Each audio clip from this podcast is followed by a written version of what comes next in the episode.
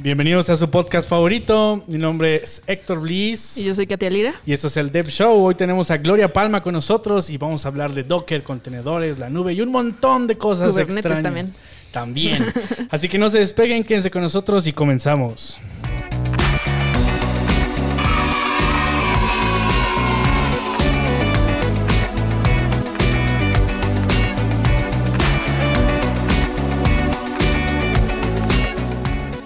Así es, el quinto episodio de este podcast que ustedes nos han mandado mensajitos que les gustan, Sí.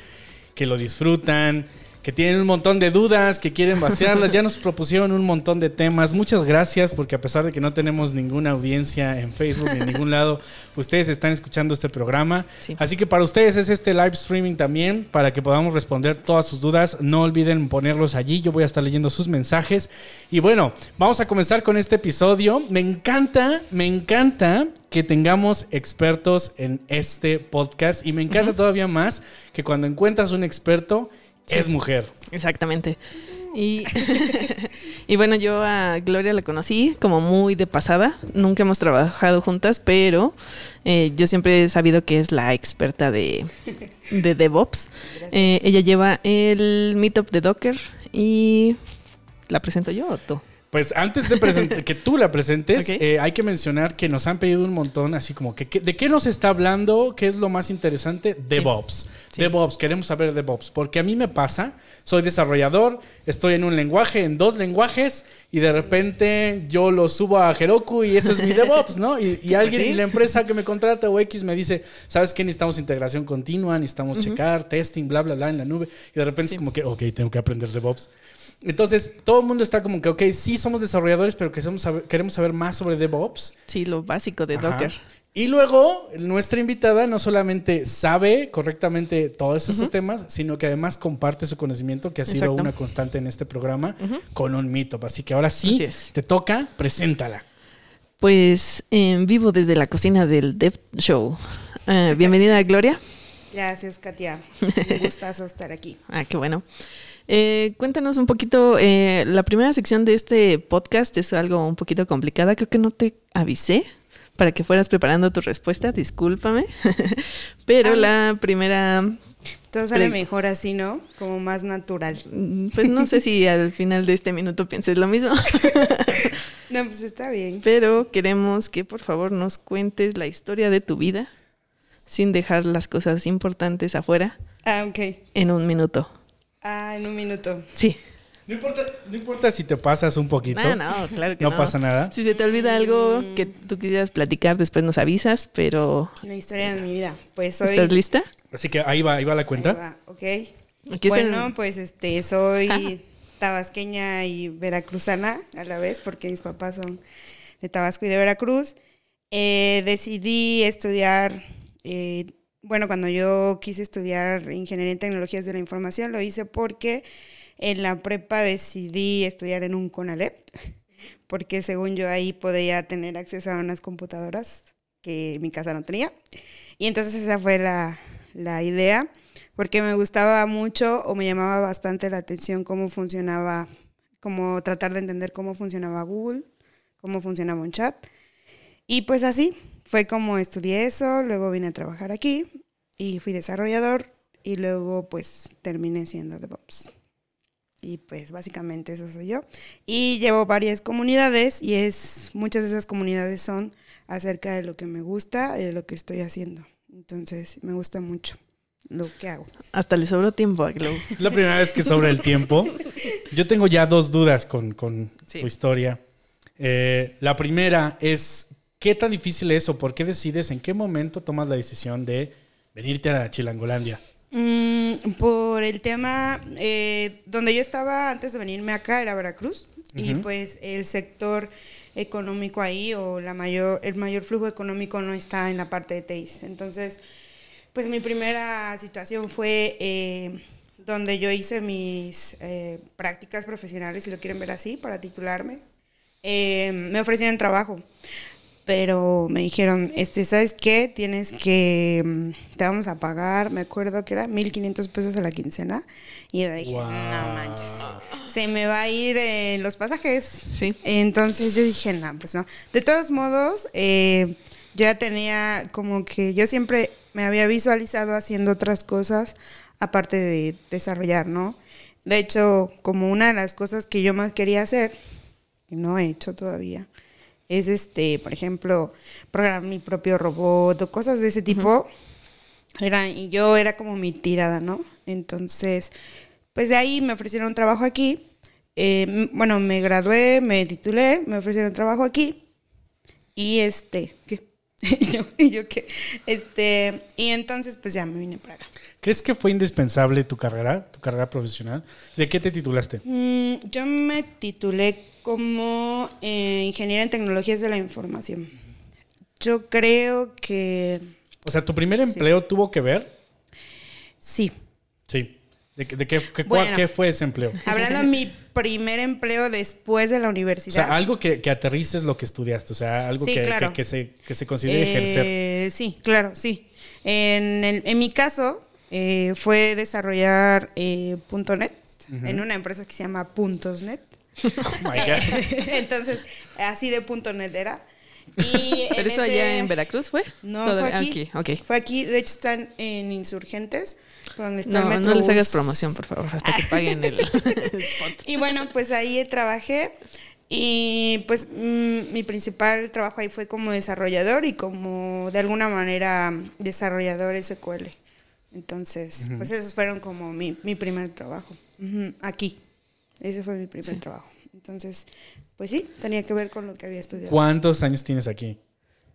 Mm, llegué en el 2013, seis años. ¿Sabes que hay un, hay un, hay un, no sé, hay una cosa ahí como dicho, y es que como desarrollador tienes que venir a la Ciudad de México. Ya de lejos, muy de lejos, Guadalajara. Pero si quieres hacerla, triunfar, etcétera, armarla como desarrollador, tienes que venir a Ciudad de México.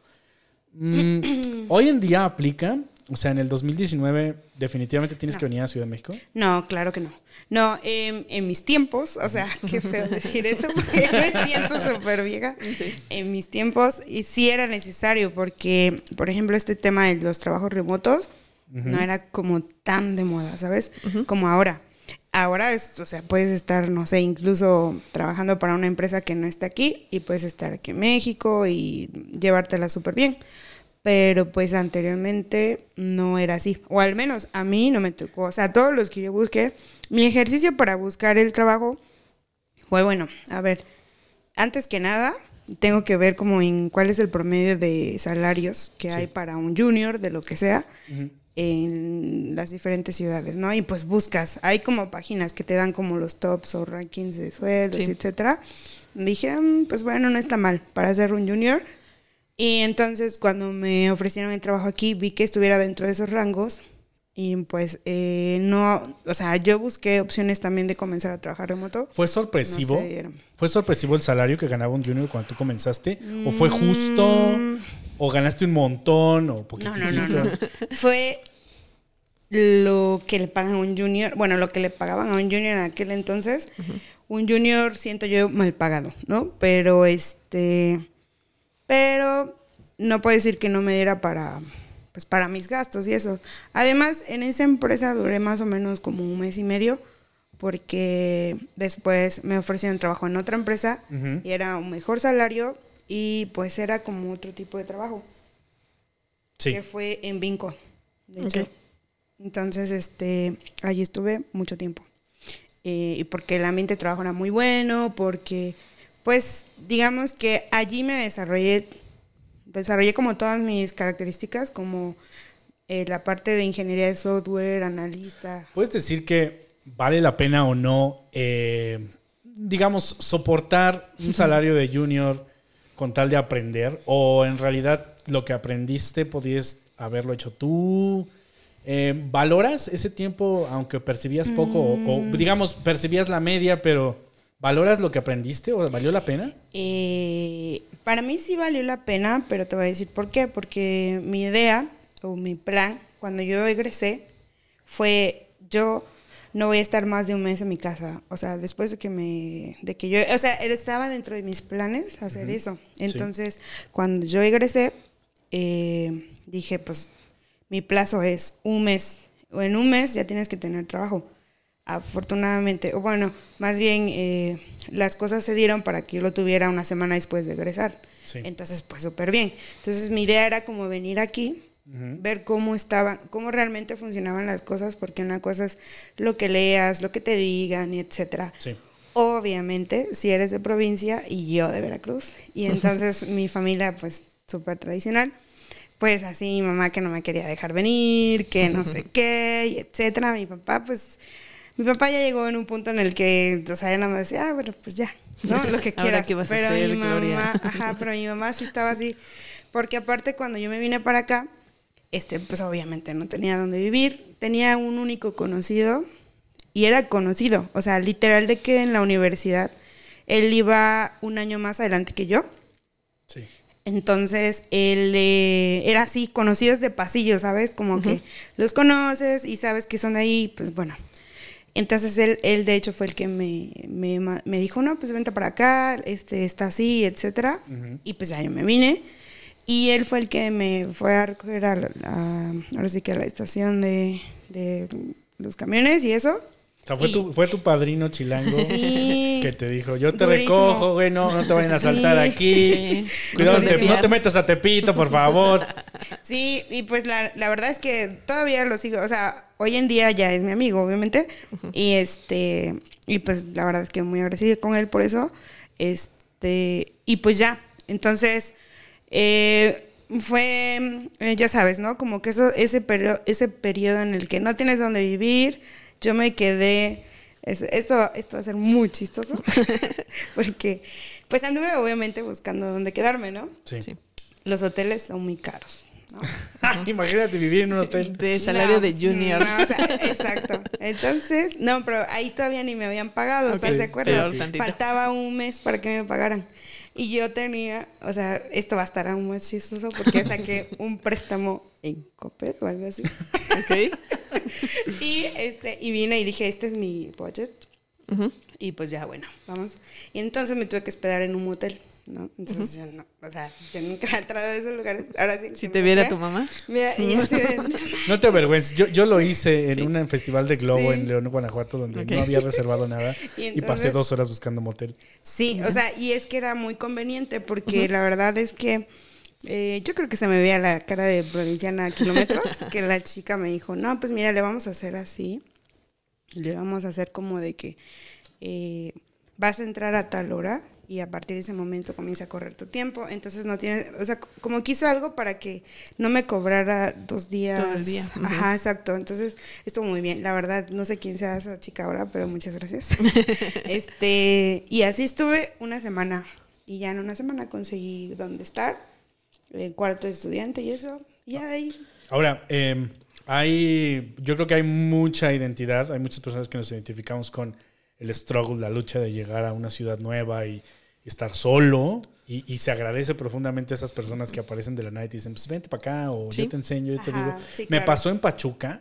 Yo llegué allá completamente solo sin saber nada por una locura mía, ¿no? Y se agradece mucho a esas personas que toman el tiempo, que te hacen el recorrido, que te dicen vamos para acá.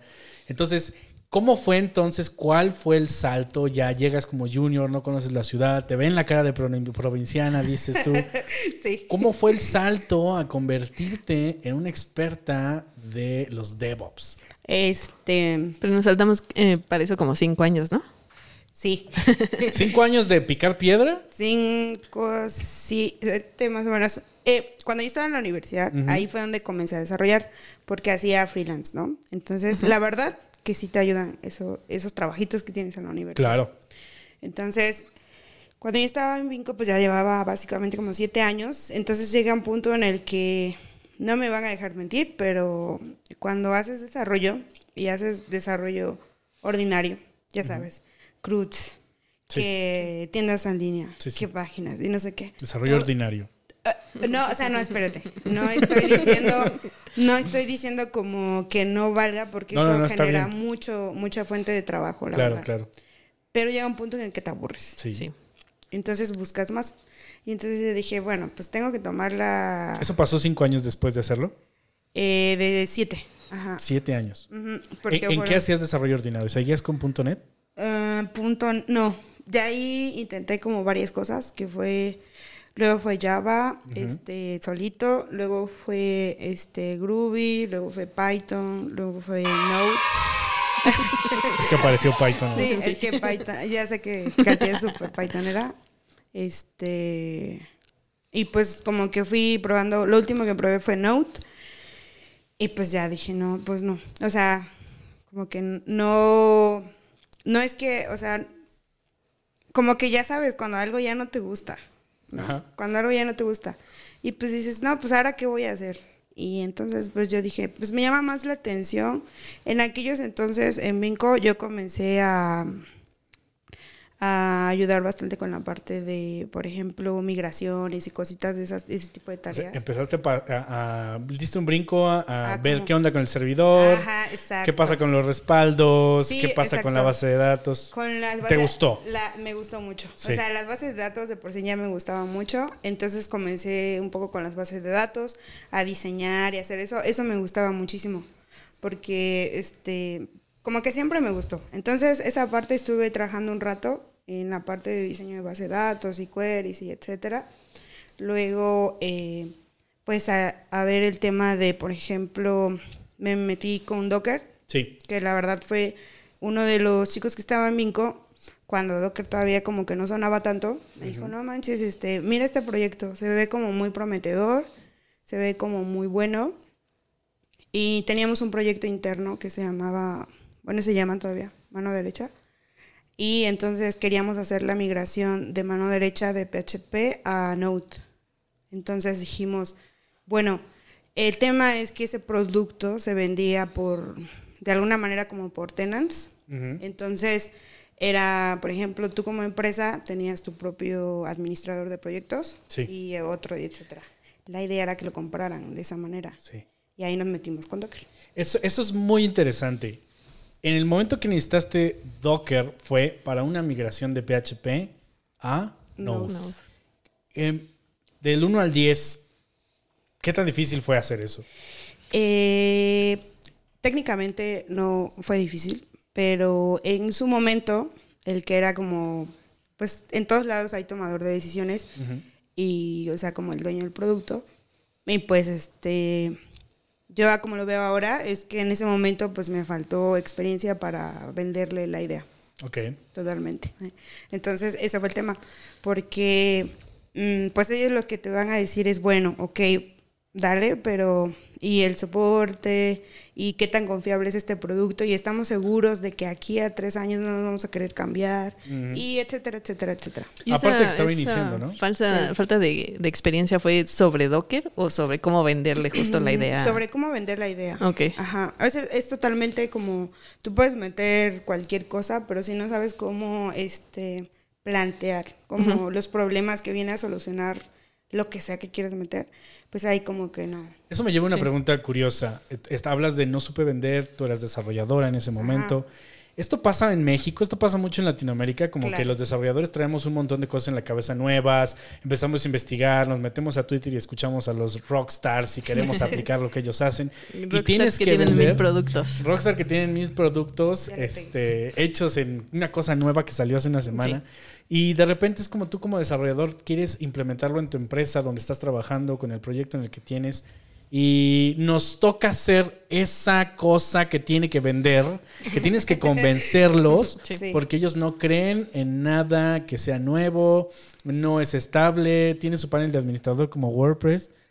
No, no lo tiene. Entonces, eh, ¿qué Y a mí me tocó mucho este, Sí. que la empresa no creía en open source porque Mm. lo veían como inseguro. Claro, sí. Sí, sí, eso es un, un- un- es algo muy cierto y todavía empresas pasa eso. Obviamente ahorita, por ejemplo, ya hay empresas que salen a darle soporte a toda la parte de open source, este como SUSE, Canonical, Red Hat, etcétera.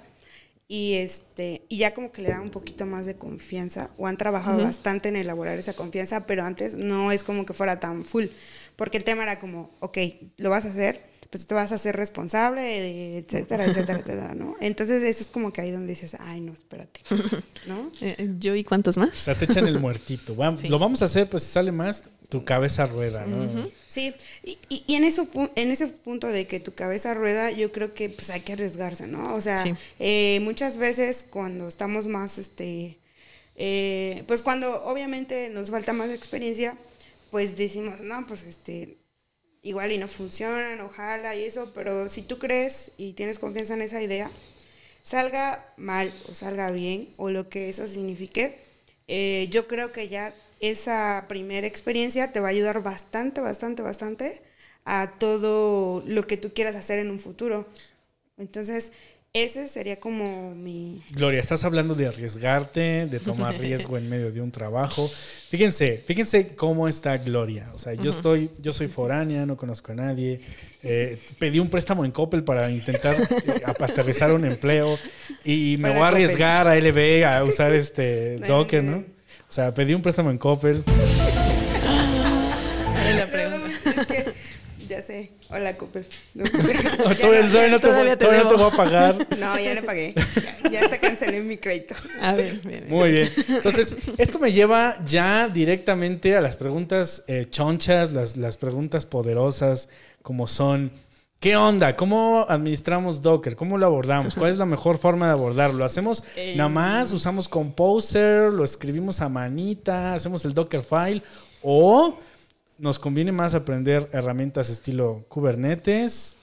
¿Qué hacemos? ¿Lo hacemos en Google? O Preferimos de- contratamos Heroku como yo. o sea, ¿por dónde? Ajá, o seguimos con Heroku. Ahora, ahí te va. Te- Antes de que, de que me respondas poderosamente, te voy a decir mi experiencia. Yo empecé con Docker, empiezas a escribir el Dockerfile, y ya cuando lo quieres llevar a la nube, administrar, tener 10 Dockers, 10 contenedores para tu proyecto, resulta que no, no, nada de Dockers. O sea, tienes que usar Kubernetes u otra cosa administrativa, un Claro. orquestador. ¿Cómo se aborda? ¿Por dónde vamos? ¿Por dónde llegamos a Docker de forma empresarial o de forma ya production ready? Claro.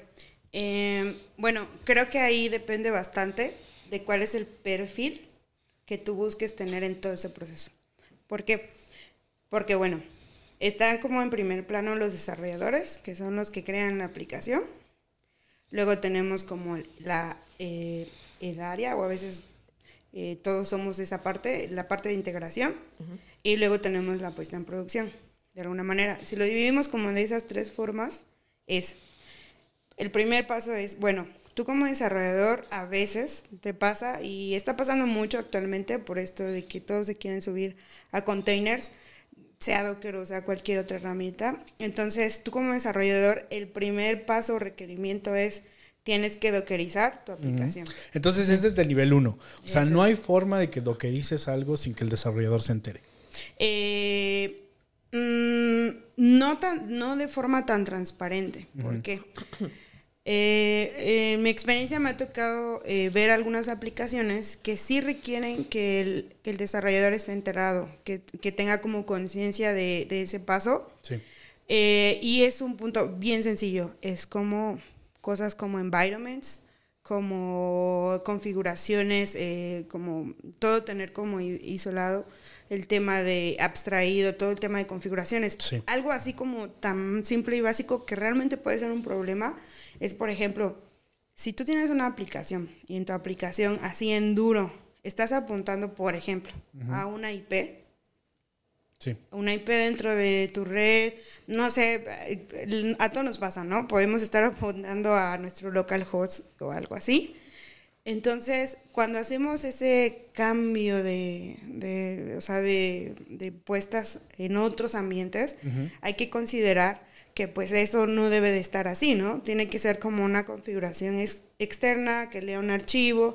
En el caso de Java, pues no sé, unas properties. En el caso de Python, pues también tienen como por ejemplo sus data source, toda Ok, la to- parte- todo ese proceso, ¿cuánto tiempo? O sea, lo que quiero entender es, ¿se puede iniciar el proyecto dockerizado o en algún punto del proyecto se tiene que dockerizar y cuánto, cuánto tiempo tomaría?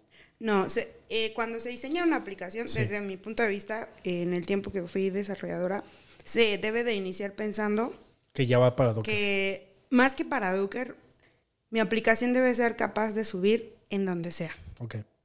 Esa es como la mentalidad que debes de tener. Si la subes a una máquina virtual, debe jalar. Si la subes a un container, debe jalar.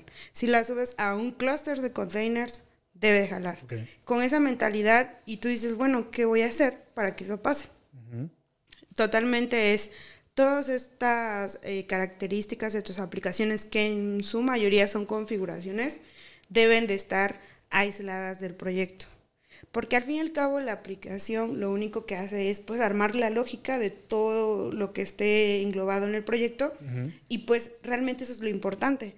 Sea compilado, no sea compilado, lo importante es lo que hace, ¿no? Sí. Y el concepto de los containers es encapsular una aplicación. Sí. O sea, como lo que comúnmente los que usan Java, pues un jar, ¿no? Los que eh, hacemos Python, no sé, tal vez un paquete, ¿no? Hacer un paquete de Linux con Python, algo similar. Entonces, al fin y al cabo, el container, eso es lo que va a llevar. Pero las configuraciones las debe de leer de algún lado, pero esas configuraciones deben poder ser cambiantes. Tú siempre, por ejemplo, vas a leer, no sé, eh, database host, algo así, ¿no? Sí. ¿De dónde vas a obtener esa variable? Debes de ser la capaz de obtener de los ambientes que ya están configurados de una forma estándar para que los lean. ¿Dónde está el problema? El problema es cuando, por ejemplo, eh, esa, esa variable o e, esa no está seteada en el ambiente, Sí. ¿no? Por ejemplo, tú subes tu aplicación, pero pues nadie supo que tu aplicación necesitaba de esa Claro. database host Claro. Y pues nadie la seteó. Entonces ahí viene otro tema que es pues la comunicación entre la, pase- entre la parte de los integradores y la parte de los desarrolladores. Todo eso es parte del DevOps, o sea, tú como DevOps tienes que estar en constante comunicación con el desarrollo.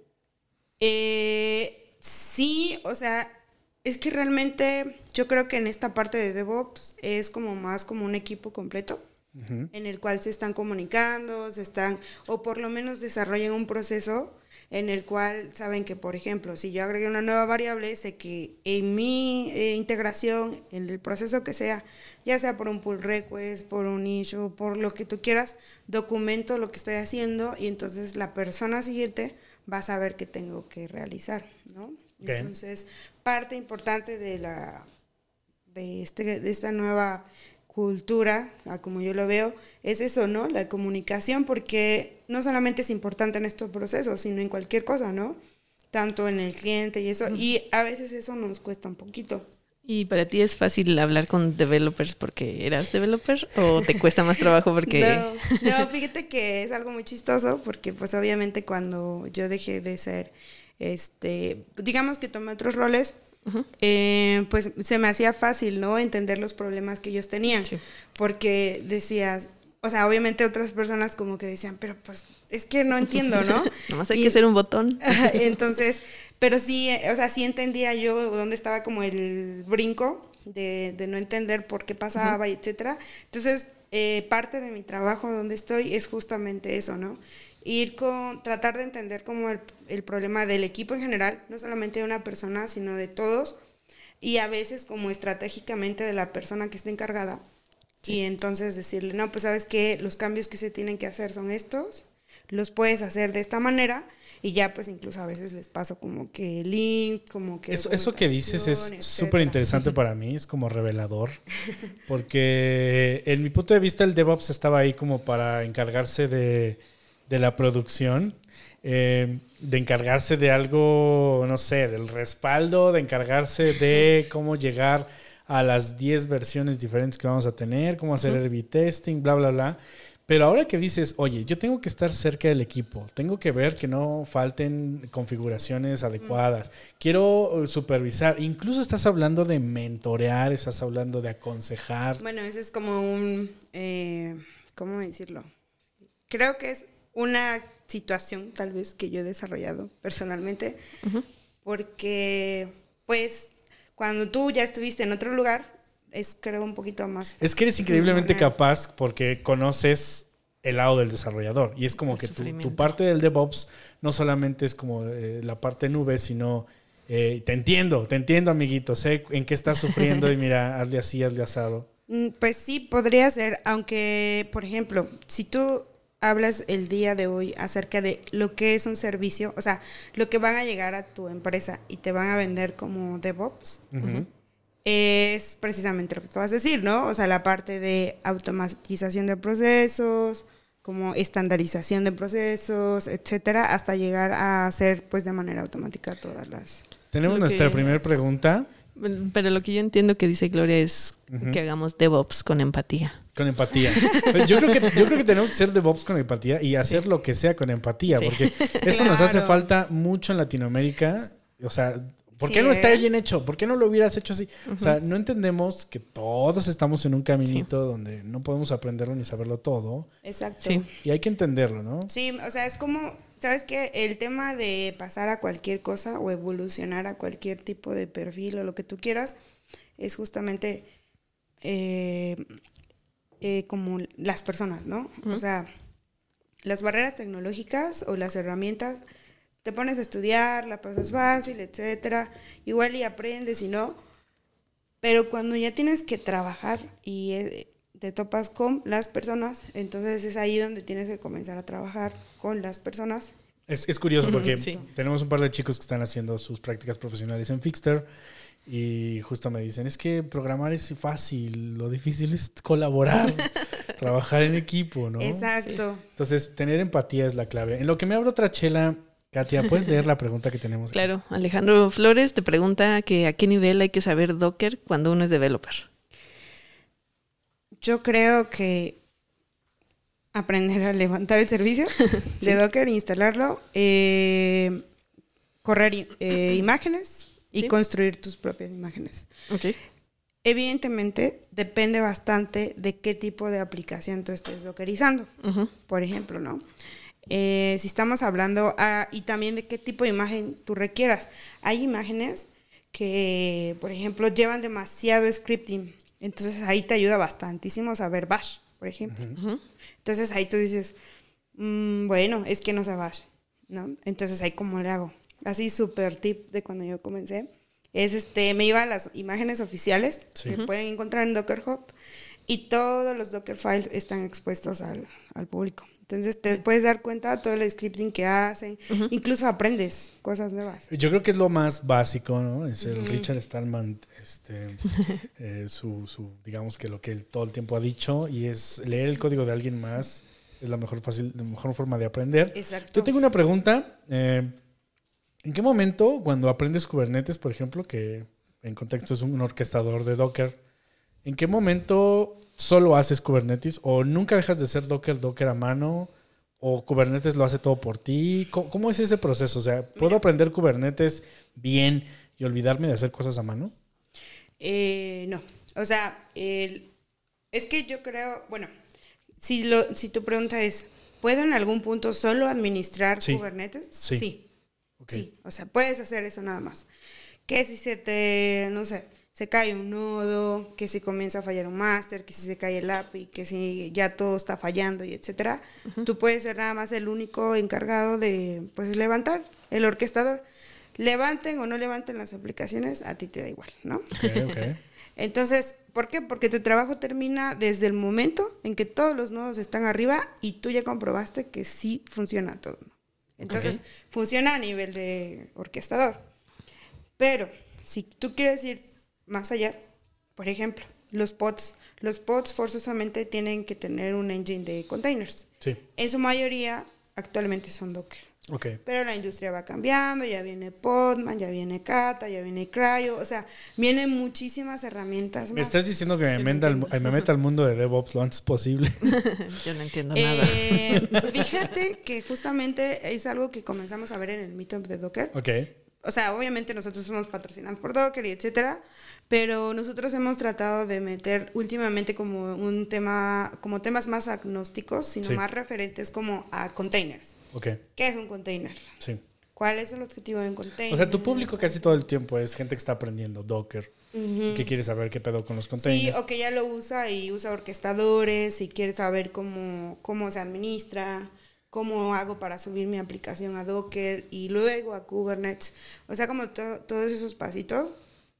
Pero el primer paso, como un desarrollador, Sí. que fue tu pregunta, es saber cómo contenerizar mi aplicación. E- Eso es muy cool, ¿no? Eh, porque no solamente, bueno, ya hablando de Docker directamente, lo he explorado un poquito.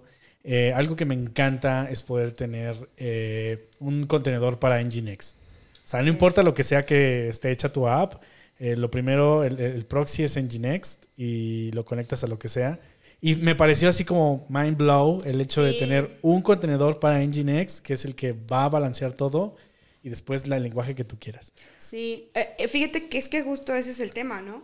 De, yo también cuando comencé a usar Docker, eso fue lo que me gustó, porque por ejemplo luego me decían, eh, ¿sabes qué? Eh, ya está fallando la base de datos tal y no sé, era un MariaDB, ¿no? Sí. O un Perco- o el Percona o algo así. En lo que instalas Percona, instalas MariaDB en tu, en tu máquina local y lo único que tú quieres ver es como ver que Sí. tu DOM no esté correcto o un query no está funcionando.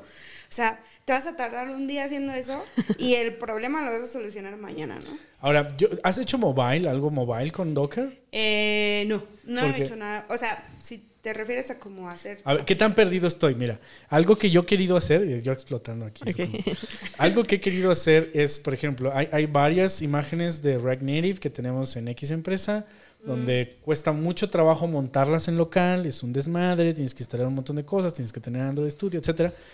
Y he leído por ahí que se puede crear una imagen de un proyecto mobile, donde le puedes poner en el entorno del, del Docker todas las cosas que no quieres instalar en tu local, en tu computadora, y que puedes literal echar a andar el Docker y la aplicación va a funcionar sin problema. Me imagino que conceptualmente se puede, me imagino que también es una talacha y rara, Sí. pero ¿alguna vez has oído de eso, de hacer mobile con Docker? Eh, Sí, o sea, he visto dockerizado muchas cosas. Por ejemplo, una vez vi Spotify dockerizado. Wow. Entonces, este, eh, se, puede, se puede hacer, se puede hacer todo. Eh, hay una chica que yo sigo mucho en sus posts y la verdad es que es bastante buena. Es Jess Frasel, no sé si lo ubican. Ella es, fue colaboradora de Docker y luego se la llevó a Microsoft. Entonces, ahora está con Microsoft. Pero este, en sus posts, ella justamente, ya que se pasó allá, ella está mostrando cómo, cómo hacer más portables ciertas aplicaciones.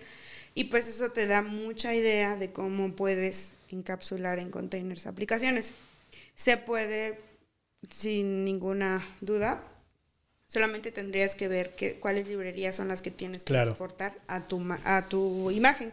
Una vez que tengas ya ubicadas todas las librerías, tienes que construir tu imagen y luego echarlo a andar, ¿no? Sí, eso es lo más interesante, que puedes hacer tu imagen propia, subirla y ponerla por ahí, usarla Sí. en algún momento. Justo, o sea, si tú tienes un proyecto como que mm, básicamente la misma necesidad que tú tienes la están teniendo muchas personas y encuentran en Docker Hub tu imagen, pues es como, boom, ¿no? Entonces, Eso fue lo que me pasó a mí con Django. Sí, no, o sea, eh, a fin de cuentas publicar tu código, hacerlo público es, es increíblemente útil para otras personas. Sí. Tengo una pregunta súper eh, poderosa sobre seguridad. Dice Néstor Ismaya, hola, hoy fue una plática sobre Oracle Linux con Docker y la herramienta estrella que venden es K-Splice, que es un repositorio que parchea todas las vulnerabilidades Ah, sin necesidad de reiniciar. Y es lo que venden por parte de seguridad. Estoy leyendo toda tu pregunta, Néstor. ¿Qué existe en Docker para el tema de seguridad? Saludos. Ya. En, en esa parte eh, ya hay varias herramientas. Hay una que se llama eh, Sys. Ah, Docker tiene su propia herramienta también para el tema de, de, por ejemplo, ellos van más allá un poquito, ¿no? Vas construyendo tu imagen y cuando pasa el proceso de que haces el push hacia tu repositorio, eh, te detecta vulnerabilidades y pues te da como un reportito y eso y te dice como dónde puedes ir acomodando todo ese tema.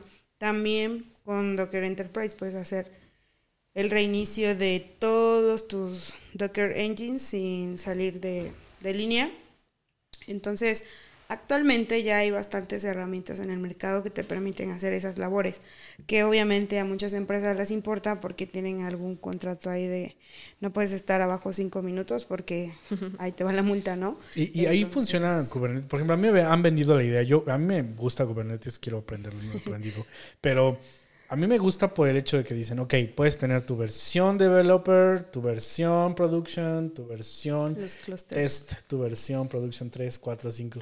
y si se cae, por ejemplo, tu versión production, tienes otras cuatro production listas para, las, para levantarse solas. Esto es real, o sea, es así de fácil. Eh, respecto a eso que dices tú son las réplicas, ¿no? Sí. O sea, ellos eh, lo que te cre- creo que ahí hay algo bien, bastante importante de puntualizar es que eh, en Kubernetes ya no se llaman eh, containers, se llaman pods, que son ahí el, eh, podríamos decir que es una abstracción de esto. Entonces, tú puedes tener una aplicación y puedes tener de esa misma aplicación corriendo a la vez, no sé, cinco réplicas. Así es. Esto, su- esto tú se lo tienes que indicar. Y también puedes, por ejemplo, eh, puedes decir, bueno, mi base réplica de esta aplicación van a ser cinco, o sea, siempre van a estar cinco arriba. Sí. Pero si en el dado momento comienza como a estresarse la aplicación y comienzan a caerse, eh, pasan unos umbrales que tú vas a definir, Sí. entonces puedo crecer más. y Sí. puedo crecer hasta 10, Levantar por 10. ejemplo. ¿Esto es costoso? Em, ¿En qué usas tu eh, Kubernetes? Por ejemplo, bueno, yo uso Kubernetes puro, o sea, bueno, Kubernetes que todos ocupan, y también el flavor de, de Red Hat, que es OpenShift, y actualmente también Jackass, que es de SUSE. Sí. Entonces, al fin y al cabo, todos son Kubernetes por debajo, nada más que traen, eh, pues digamos que sobreescribieron el API de Kubernetes y traen algunas otras funcionalidades. Pero esta funcionalidad de las réplicas es la misma en todos. Sí. Se basa en métricas, es decir, por ejemplo, supongamos que tú tienes dos aplicaciones eh, y una quieres que siempre esté en dos y la otra que siempre esté en tres. De base le defines que siempre va a tener ese número de réplicas. Entonces, si se cae un pod, el otro va a estar ahí para responderte. Si se cae el otro, el otro va a estar también. Y eso te sirve como de que, bueno, mientras se cayó uno, el otro te responde y pon tú que el otro se caiga, pero entonces ya el otro va a estar en el proceso de... Si no hay forma de que tu app se vaya offline. ¿Y eso ha pasado en algún proyecto tuyo? Eh, Sí, sí, sí ha pasado, pero también ha pasado que lo contrario, ¿no? Porque a veces eh, tienes que también, a veces tienes también que to- considerar otras cosas, que por ejemplo, O sea, se cae, se cae una réplica y Santa madre, ahorita vemos qué pedo. Exacto. No hay mejor sonido para describirlo. Pero sí, este. eh, eh, digamos que esa parte de la magia de que los servicios siempre van a estar disponibles es real. ¿Cuál es el tema? El tema es la aplicación, ¿no? Entonces, eh, una cosa es que los servicios siempre estén disponibles. pero la aplicación se puede reiniciar, perder la data, Eh, llevarte a otra ruta. Exacto, más que nada, ¿sabes qué? Ese es el problema, ¿no? Cuando muchas personas se suben hacia clusters de containers o containers en Piensan sí, que es mágico, ¿no? y no y, y piensan que aún están en una máquina virtual, entonces ellos piensan que todo va a persistir, Sí. que las sesiones así por arte de magia, o sea, si yo tenía una sesión iniciada y se cayó mi container y regresa, ahí va a estar la sesión.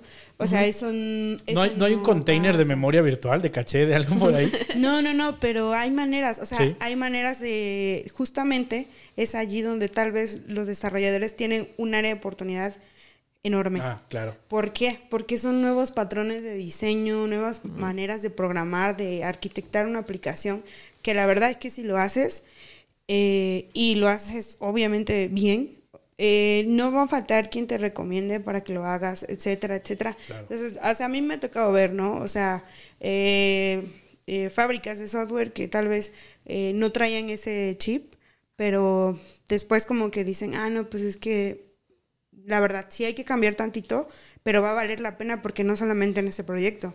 Cuando vengan otro proyecto, pues entonces ya vamos a tener como todo definido Sí. o arquitectado para el siguiente proyecto y va a ser más fácil. Entonces, está ese tipo de empresas y están los otros de que no. O sea, tienen que funcionar como funcionaba toda la vida y tienen que funcionar así y si no, nosotros no vamos a mover nada. Y pues ahí vienen otras cosas que ya son más de personas, de pues de presupuestos, de que bueno, ya sabes qué es, que quedamos en que tantas horas y que Sí. ya no te alcanza Sí, y que sí. pues le vas a cambiar o no sé que qué. es mucho tiempo para hacer el cambio, la implementación. Esto va, esto va y pues el proyecto se sale costando el doble, ¿no? Nos hemos puesto muy nerds el día de hoy. Y, Sí, bien no geekies, ¿no? Y, y- y Katia ha estado muy, muy habladora el día de hoy. Eh, Es Más de lo normal. Es la chela. es la Sí. chela, la pone silenciosa. Es la chela. Pero yo, yo quiero, yo quiero concluir la parte de Dogger, la parte de, de- la parte geek, la parte nerd, preguntándote, ¿recomiendas o a qué tamaño de proyecto recomiendas experimentar con Docker? Mm, como desarrollador, Sí, sí. como desarrollador, en lo que tú decidas, este, por ejemplo, en tu trabajo, trata de dockerizar la aplicación que, con la que estás trabajando.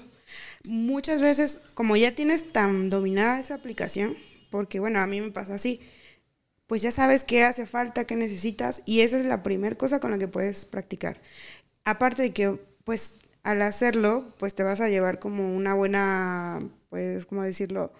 Una buena experiencia y además, pues le vas a ayudar, yo creo que bastante a tu equipo. Sí. O sea, en, en la empresa en la que yo trabajé así se dio se dieron las cosas. O sea, cuando vivimos ya algunos habíamos dockerizado nuestras aplicaciones y en aquel entonces usábamos este ba- background Sí. y VirtualBox. Entonces No lo usen, amigos, ya no. no, no, no. Es que era un dolor, o sea, eh, la, se comían los recursos de nuestras máquinas, Claro. etcétera. No podíamos levantar varios proyectos y Es un, estarán es un de tumor en tu acuerdo. computadora. Estarás de acuerdo que cuando eres desarrollador y sobre todo que te ponen que hacer que front, que te ponen que hacer que back y así, entonces tienes que levantar cinco proyectos. Cuando tú usas background sí se podía hacer, pero tenías que meterte y modificar el, o sea, como la parte de la imagen de background. Sí, lleva una configuración exhaustiva, Entonces, recursos Era así exhaustivos. como de, ay, no manches, o sea, neta, y así como de, pues en el caso de una imagen, tú la empaquetas y todo lo que hagas para que se exponga, para que redes y todo eso se hace a nivel local. Claro. Que eso es lo bueno. O sea, puedes tener un equipo de desarrollo más ágil. O sea, por ejemplo, me acuerdo que todo el equipo, eh, o la parte de front, que trabajaba con un equipo de nosotros, había una parte de front en ese proyecto, pero era Java. Y ellos lo que sabían hacer era pues CSS y JavaScript. Y qué necesidad de tener que estar instalando Java, Claro. configurando la JVM, viendo todas esas cosas. Cuando le puedes pasar una imagen, lo levantan y solamente se enfocan en lo que tienen que hacer. Entonces, desde mi punto de vista, ese es eh, donde puedes comenzar a practicar. Exploren Docker, amigos. Ya lo escucharon. Eh, O consigan a alguien que le pase las imágenes del proyecto que necesiten. Sí, también. No, y pues eh, obviamente eh, aquí como comercial, ¿no? Este, vienen nuevas herramientas de containers. Eh, Docker ahorita es lo que más se ha adoptado. ¿Por qué razón? Porque ha sido como de los más sencillos, en Sí. serio. O sea, es muy fácil de usar, Sí.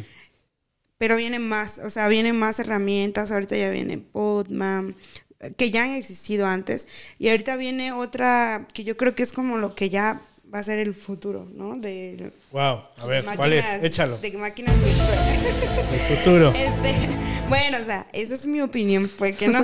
Pero este, hay un nuevo proyecto que también es open source, y al que les invitamos también que se unan, que se llama Kata Containers. Este es de la OpenStack Foundation. Eh, y es, eh, básicamente es, levantas como container, similar a container, pero no es un container, es una máquina virtual ligera. ¿Me quieres ver la cara de estúpido? No, en serio. O sea, no, y yo no, en serio, sí.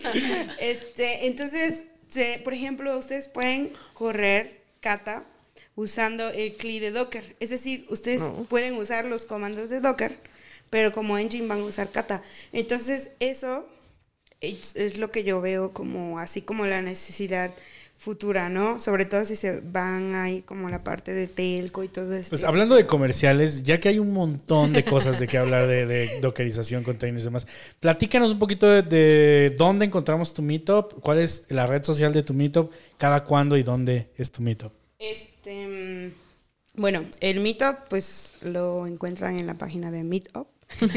Este, ¿Y cómo se llama? Se llama Docker Friends. También tenemos eh, como más, si quieren ustedes como más orientadas a la parte de infra y varios proyectos open source que se vienen. Tenemos el de Open Infra CDMX, que es el que trae el proyecto de Kata. Entonces también si les interesa la parte de storage, también está el de CEP.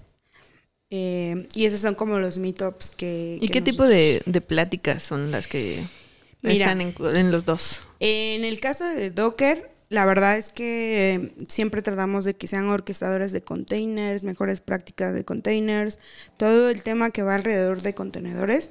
Por ejemplo, la siguiente que va a ser el 12 de noviembre eh, en Fuentes Cibeles. eh, va 12 a de ser noviembre de... es Fuentes Cibeles. sí, entonces ese va a ser acerca de una nueva herramienta de containers que es Podman, que es la que sacó Red Hat. Y pues bueno, esa es como una nueva herramienta y pues ahí va a haber como un lab de cómo usarlo en Fedora y etcétera. Pues vamos a caerle todos a los meetups. Yo tengo, yo voy a seguir preguntando en esos meetups, de- interrumpiendo No. a los speakers. Yo creo que de eso se trata, ¿no? O sea, eh, de hecho fue una de las razones por las que yo me comencé a meter en los meetups, porque yo antes iba a todos los meetups que podía. Entonces ahí decía, ah, va a haber un meetup de esto, yo, yo leí acerca de esto, quiero ver cómo le hacen y etcétera.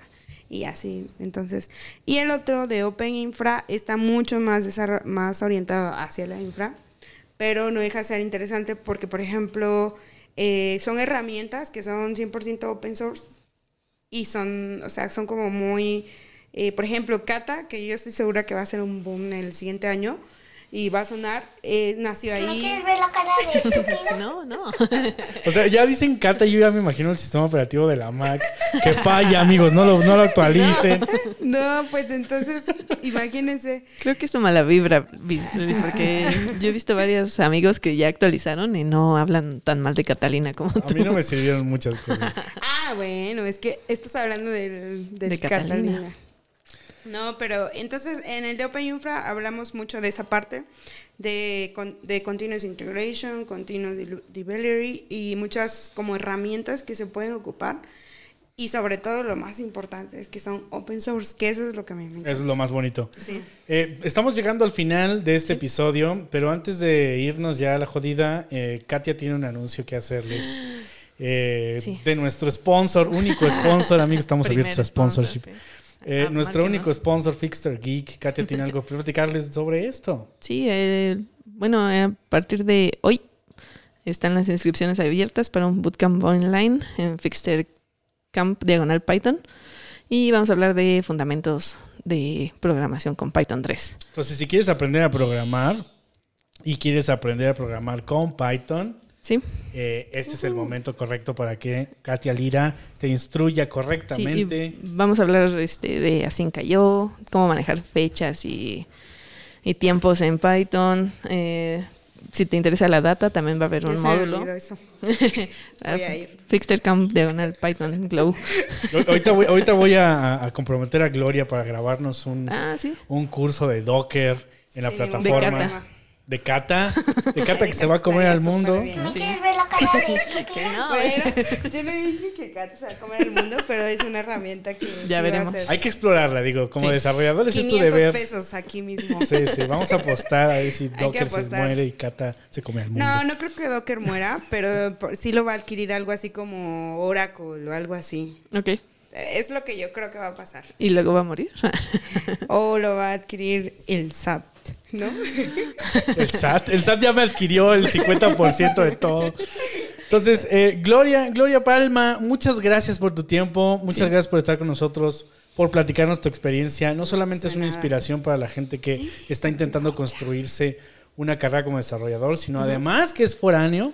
Entonces, tú eres una experta poderosísima que el trabajo no le puede faltar y te has construido esta carrera por tu cuenta. Y yo quiero personalmente agradecerte, valorar el hecho de que te tomes el tiempo para con nosotros. No, y hombre, muchas gusto. gracias por platicarnos y hablar de, Sí. de, de Cata. Sí, y No, sobre sí. todo, perdón, porque estamos explorando como cosas que podríamos hacer y quizá nos escuchen muchos developers que ya están llegando a ese punto de aburrimiento. Claro. No, sí, sí, sí. Y créeme que por, bueno, por eso me gusta participar con todas esas cosas. Este, más que ser arroz de todos los moles, que también. Porque justamente me acuerdo, ¿no? O sea, de cuando, ah, yo me, o sea, yo era estudiante universitaria, igual, así como a todos los eventos de tecnología, a todo, ahí estaba yo, de metiche, ¿no? Como siempre. ¿Y qué le Pero- dices a esos developers que dicen, sí me gustaría ir al meetup, pero es que me da flojera salir de mi casa? Pues bueno, yo qué les voy a decir. Yo creo que tiene que ver mucho con la personalidad, ¿no? Pero si algo te interesa, lo vas a hacer. Si no te interesa, o sea, eh, aunque te lo pongan aquí en la esquina, no vas a ir. Entonces, pues básicamente es... eh, ¿Qué dice? Te habla Irving Santiago. Ah, ya. No, no lo quites, no lo quites. Oye, la chica que cumplía años. Ah, Saraí, muchas Sí, ya, felicidades. ya nos Muchas- dijo que, ya nos dijo que somos el- lo mejor de su camino. Irving Santiago dice, saludos, Glo. Muy buena plática. No, pues sí. Saludos. Yo, no, pues, No, pues sí, está saludos. bien buena la plática. No, pues sí. No, Pues- no, eso es que está bien buena la carta habla. Sí, ya es hora de terminar este podcast y, y empezar a chelear. Ese Six no se va a Saludos, acabar Santi. solo. Sí, muchas gracias a todos por seguirnos, gracias por seguir el streaming, cada vez somos más, estamos muy contentos, seguimos preocupados por crear un excelente contenido como el día de hoy. Sí. Y pues nada, gracias Gloria, No, pues, gracias. Katia. Ay, ¿A ti? ya rapidísimo, rapidísimo. Sí, dale. El, eh, ahora que habló Irving, es que él trabaja en IBM, este me acuerdo, IBM está ahorita ofreciendo como un bootcamp de developers y es completamente gratis. Va a ser aquí Cool. en un WeWork en, en Polanco, me parece, un poco lejos, pero ya mandé un correo por el Meetup, Sí, pero igual lo vuelvo a mandar por si alguien quiere. Listo. Entonces, eh, suscríbanse al mito. Pues ahorita para lo recibirlo. comentamos, sigan este, este live, ahorita lo comentamos en el live, la información para que se puedan inscribir al, al bootcamp gratis Bien. de IBM. Y pues nada, saludos a todos, muchas gracias por seguirnos, ya nos vamos Katia. Sí. Eh, ahí están nuestras redes. Cualquier comentario o duda. Adiós, adiós, adiós, adiós. Pregúntanos más de, de qué queremos, eh, de, qué ¿Qué debemos, quieren ver? de qué debemos hablar. Sí. Muchas gracias por su tiempo. Nos vemos la próxima. Adiós, adiós. Bye. Muchas gracias. Bye. Esto fue el Dev Show.